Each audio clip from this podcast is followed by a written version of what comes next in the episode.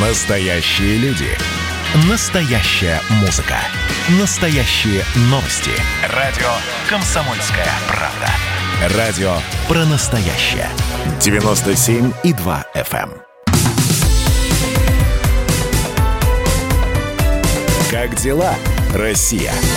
Ватсап-страна! Продолжается прямой эфир радио «Комсомольская правда». Спасибо за ваши сообщения. Почитаем их буквально через несколько минут. Но есть э, тема автомобильно-бензиновая. Скорее бензиновая, чем автомобильная. Российские власти намерены внести бензин в список товаров, экспорт которых могут временно ограничить. Смысл такой. Э, Эту инициативу обсуждали у вице-премьера Александра Новака. Бензин хотят включить в список важных для внутреннего рынка товаров, экспорт которых в особых случаях могут временно ограничить или совсем запретить. И такая мера позв- позволит, как считается, стабилизировать ситуацию на внутреннем рынке в периоды повышенного спроса. Ну а сейчас будет тепло, сейчас 10 дней, как все поедут на даче. М, Но сейчас в этом нет необходимости, кстати, сказал Александр Новак. Вот с нами на прямой связи руководитель организации «Народный контроль» Алексей Смирнов. Алексей Васильевич, как- здравствуйте.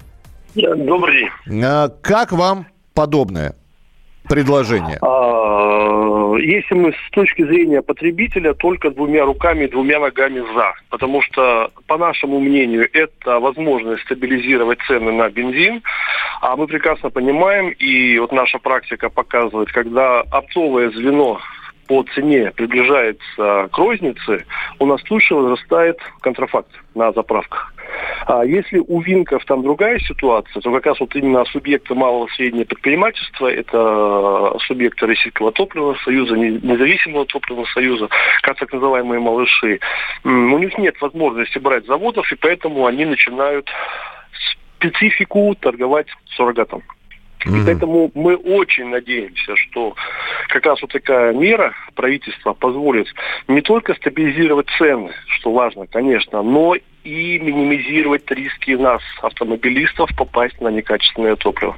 Да, но кто мешает э, этим людям, которым, например, закроют экспорт, закроют границы и скажут, ребята, все, нефть, бензин, дизель, керосин, э, только для внутреннего рынка. Они скажут, ну ладно, все равно. А вы и как, м, а чего вы цены не повышаете, спросят у этих людей. Только вы посмотрите на мировые цены. Вот поэтому и не повышаем, ну мы же должны зарабатывать. Есть так, ну останется это все внутри страны, но будет продаваться по таким же деньгам, по которым сейчас продается. Здесь, понимаете, Михаил, мы говорим об экономике и говорим о потреблении. Если мы говорим об экономике, вот наша стоимость топлива никогда не привязывалась к стоимости нефти на а, бирже. Ну, Мы прекрасно да, понимаем. да. При- Мы говорим о внутреннем потреблении. То бишь здесь у нас э, вот такая специфика формирования цен, о которой, кстати, все говорят, именно и Аркуша, и Баженов. Это независимые, так скажем, операторы. То есть они об этом говорят, что м, с точки зрения э, бизнеса это не совсем правильно, потому что вот говорим про винки. Винки для них э, заправка – это цель получения денег, а весь доход у них на переработке. Это производство. А Если мы говорим о малом среднем бизнесе, у них доход именно в марже. То есть купи-продай на разнице. Так вот, а, если бы у нас были рыночные цены привязаны к нефти, повышается и понижается, автоматически понижалась или понижалась, тогда э, должна быть конкурентная среда создана. Но мы же живем э, в Российской Федерации, мы прекрасно видим, что Лукойл, есть несколько заводов, они торгуют по своим заправкам. Есть Роснефть, несколько заводов торгуют по своим заправкам. Тем более а, само расположение заводов, оно локально. Роснефть, Дальний Восток, это, знаете, Комсомольск на Амуре, Лукойл, там, Пермь, Нижний Новгород, вот, а, Газпром нефть, Ярославль, там, Астрахань ближе туда. То есть есть локальное наполнение.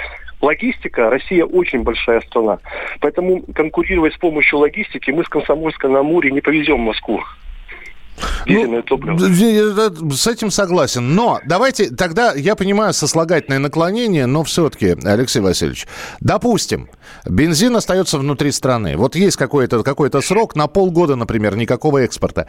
Цена сразу вниз пойдет или нет? А, постепенно, потому что есть складские запасы, которые у нас есть на нефтебазах, а, есть складские запасы. Ну, вот, а, заправщики, да, им проще. У них оборот там 3-4 дня, и у них емкости пустые.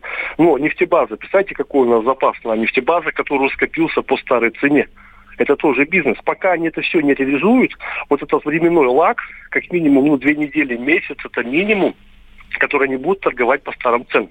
Как только будет, у нас же спрос создает предложение, uh-huh. у нас как бы основы а, азы экономики никто еще пока не отменял. Так вот, если у нас будет превышение спроса над, вернее, превышение предложения над спросом, тогда мы будем говорить о рыночных механизмах снижения цены. В настоящий момент пока этого нет насколько вот мы знаем, а, наоборот, сейчас есть определенный дефицит того же самого топлива, ну, по цене, чтобы а, маленькие предприятия смогли зарабатывать деньги. Почему сейчас малый бизнес уходит а, в дополнительные услуги? Там продажа кофе, там чебуреков, булочек, все остальное. Потому во, что как-то да. нужно выживать. Ну, Но и, это кстати, тоже как бы экономика. Но это тоже экономика, которая, кстати, дает неплохую прибыль. Потому что, вот. потому что и цены там соответствующие. То есть, э, да, да, это не маржа на бензине. Согласен полностью. Да. Спасибо. Ну, давайте посмотрим, что э, вице-премьер все-таки решит. Э, благодарю, что были в прямом эфире. Алексей Смирнов, руководитель организации «Народный контроль». Как дела, Россия? Ватсап-страна! Это то, что обсуждается и то, что волнует. Это ваши сообщения в прямом эфире, в том числе и голосовые. Каждый будний день с 11 до 15 часов с Михаилом Антоновым. Эфир открыт для всех. Включайтесь. Радио «Комсомольская правда». Радио про настоящее.